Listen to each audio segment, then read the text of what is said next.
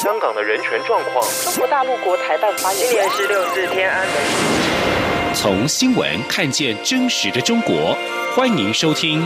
中国这一刻》。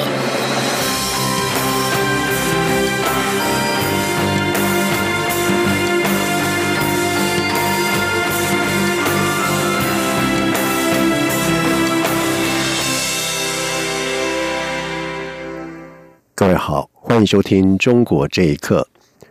中国国务院总理李克强在今天上午受访时表示，今年要全面贯彻落实“习五条”，坚持一个中国原则以及“九二共识”。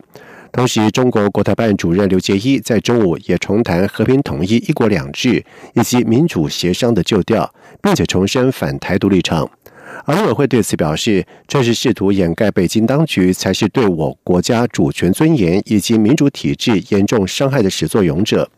陆委会同时强调，专制政体以及一国两制绝非历史潮流，台湾人民跟国际社会都不会相信，更不会接受。陆委会重申，中华民国是主权国家，民主自由是台湾社会的核心价值以及共识。面对中共对台威胁日益升高，习五条的统一进程已经展开，我方将依据总统四个必须原则，积极落实三道防护网的民主防卫机制，坚定捍卫国家主权安全以及民众。权益福祉，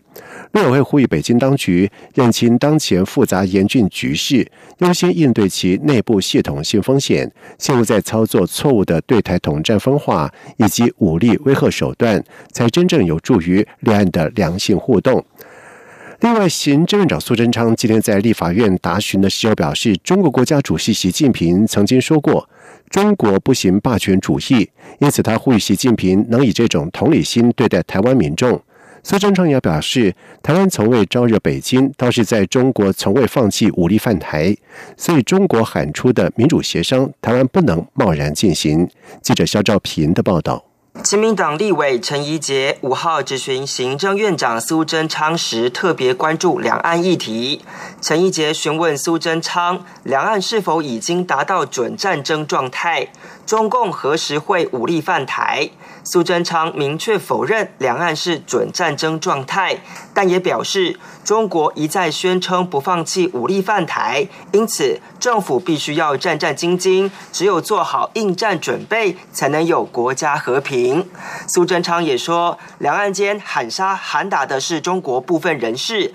相信绝大多数的中国人民也不希望战争，况且。放眼中国历史，多被外敌欺侮，因此希望中国国家主席习近平秉持先前在南美洲演说的同理心对待台湾。他说：“连习近平都说他中国不行霸权主义，不挑动外地革命，他都在南美洲都曾经做这种演讲。我们希望习近平先生这一种心理也能对。”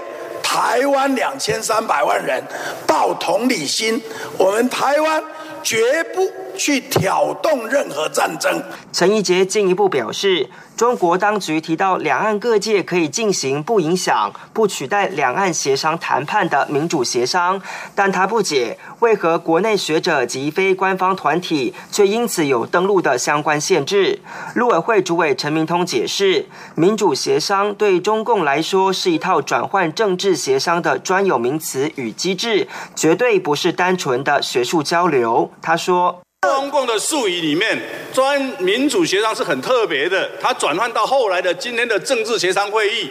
跟我们所说的一般的学术交流是不一样，两个是一码归一码。我们反对是那个民主协商，不反对一般的正常学术交流了。陈义杰则认为，政府对非官方的两岸交流过度保守小心。对此，苏贞昌表示，政府支持两岸各项平等互惠的交流，但回顾国共内战历史，民主协商就是中国共产党吃掉国民党的手法。因此，台湾不能与中国进行民主协商。陈义杰也建议，政府不应该把和平协议视为。为统一或投降协议，在态度上先堵死和平对话的可能性。陈明通答询表示，重点在于北京要先放弃对台动武，两岸才有和平。苏贞昌也重申，台湾从未招惹北京。但总是中国片面破坏现状，因此他希望陈一杰也可以多批评中国政府。中央广播电台记者肖兆平采访报道。而另外一方面，时代力量立委林长佐今天在立法院质询的时候表示，他认为政府对中国官员来台审核标准过于宽松，无法察觉到中国官员假借经贸文化交流之名行统战之实，也建议审查标准应该更加严格。对此，行政长苏贞昌在答询表示认同，他也随即宣誓，如果中国人士有违反来台申请许可等相关规定的记录，政府将不会同意下一次的来台。许可。高雄市长韩国瑜将在三月二十二号到二十八号出访香港、澳门以及中国大陆深圳、厦门等南方城市进行城市交流。而对此，行政院长苏贞昌今天在立法院受访的时候表示，他和陆委会一向支持地方政府基于互惠互利多所交往，但是中国主张不放弃武力对台，还一直主张九二共识就是一国两制，也就是要统一的进程，这是中央守护主权立场下所坚决。反对的，这不涉及地方职权。苏贞昌虽乐见韩国瑜进行城市交流，但是也提醒韩国瑜不要被中国所立的诸多框架绑住。而陆委会主委陈明通则是对韩国瑜的中国行感到放心。他强调，经过高雄市副市长叶匡时先前采线团的充分沟通之下，陆委会完全了解韩国瑜的中国访问行程，也预祝韩国瑜访问一切顺利，成功推销台湾的产品。陈明通说：“第一个时间点，我们跟我跟叶副市长通过电话就完全了解，所以我们也非常谢谢这个韩市长还有个高雄市政府啊。那么这次呢，充分展现了我们中央跟地方的这种战略协同哈。呃，经过充分沟通啊，我们也非常放心。”而为了确保韩国瑜的访问顺利，陈明通也强调，因韩国瑜要经过香港、澳门，因此陆委会有请驻香港、澳门的单位做好接待的工作；而韩国瑜会透过小三通回台，陆委会也有请驻金门的人员做好准备。而对韩国瑜将在三月底访问中国大陆，海基会董事长张晓月表示，只要两岸在公平、对等、尊严下互动，非常赞成鼓励地方政府附录交流。若有需要，海基会也愿意提供协助。张晓月并且表示，希望中国大陆能够务实面对中华民国存在的事实，开启两官方两会交流。有十多个不同宗教组织跟人权机构共同组成的推动中国宗教自由联盟，四号在美国国会举行新闻发布会。除了讨论中国日趋恶化的大规模宗教迫害之外，并将致力敦促美国国会和行政部门制定反制中国迫害宗教人士的有关措施。请听以下的报道。美国的非政府组织国际声援西藏运动副总裁布琼次仁指出，中国当局打压藏人宗教活动和严禁他们崇仰达赖喇嘛的做法，到现在已经导致一百多名藏人选择自焚。维吾尔企业家网络发起人库扎特阿勒泰则指出，根据联合国的说法，现在约有一百万维吾尔人等被关押在集中营里，但实际被关押的人已有三百万，而目前这些集中营的数目正在快速扩大。同时，参加发布会的法轮功成员于明说，他因信仰法轮功而被当局多次抓捕，最后被冤判了四年半徒刑。他在被抓捕期间，警察强制脱光他的衣服，然后用三十万伏特高压电棍对他。进行电击，通常五万伏特的电击就可以使一头牛立刻倒地。同时，他被监禁期间还遭到其他各种酷刑对待。渔民说。他们在消灭我们精神和肉体的同时，也在不断的在毁灭着证据，掩盖他们的这些罪行。目前这种迫害还在中国不断的在发生，所以我就想，无论如何都必须要把这种邪恶揭露出来，曝光这种阳光下的罪恶。我就想尽一切办法要把这种迫害的过程记录下来，哪怕付出生命的危险。那么我做到了。另外，美国马赛诸塞州资深民主党众议员吉姆·麦戈文以及美国国际宗教自由事务无任所大使萨姆·布朗巴克等人在会中表示，他们将继续关注中国当局对不同宗教信仰群体的迫害外，还将致力于敦促美国国会和行政部门制定反制中国迫害宗教人士的有关措施。为维护人权，推进中国宗教自由联盟强调，他们将致函美国国务卿蓬佩奥以及财政部长梅努钦，敦促美国政府。府批准对侵犯人权的中国官员进行针对性制裁，并要求政府确保美国公司不会向中国政府提供用于监视和拘禁包括维吾尔人在内的民众的技术设备。以上新闻由央广整理报道。中国两会在本周接连登场，中国官方对维权以及异议人士更是严加的管控。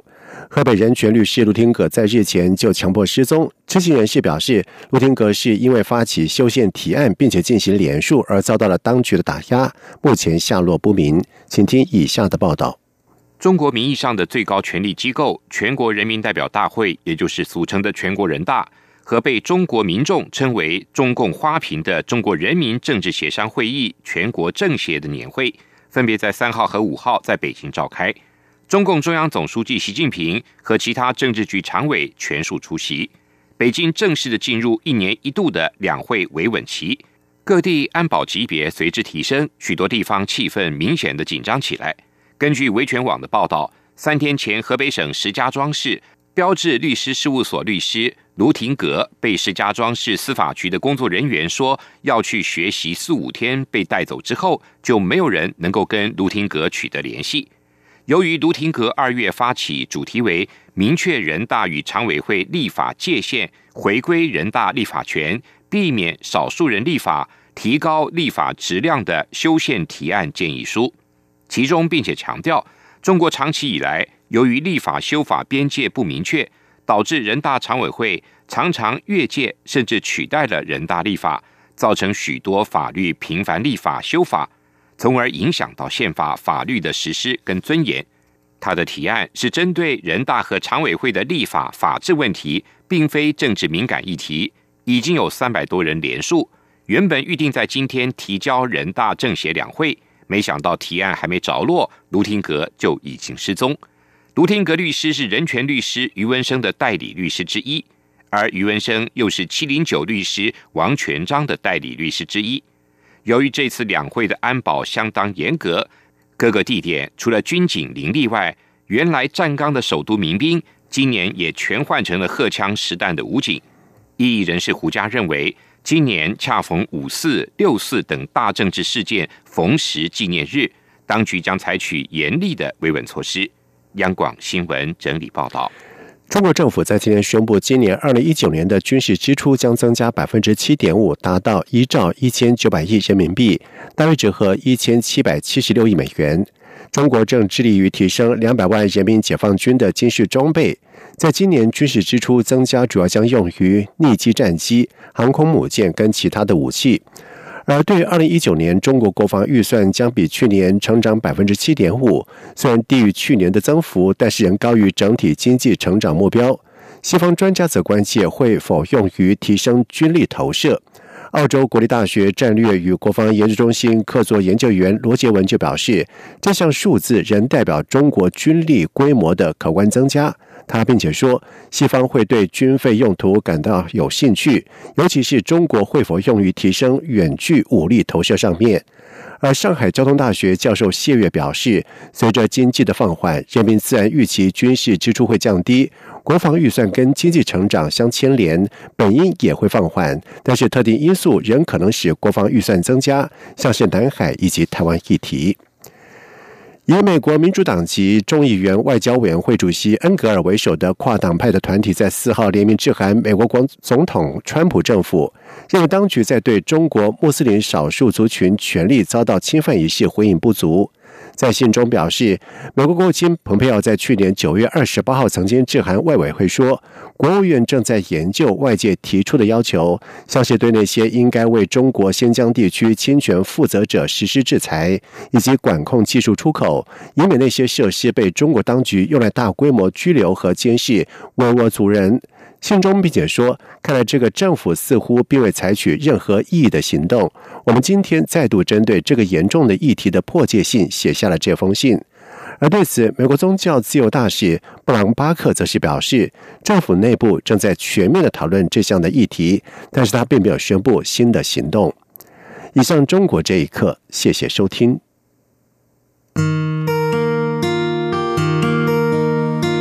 无限。向全世界传开，永恒的关怀，来自台湾之音。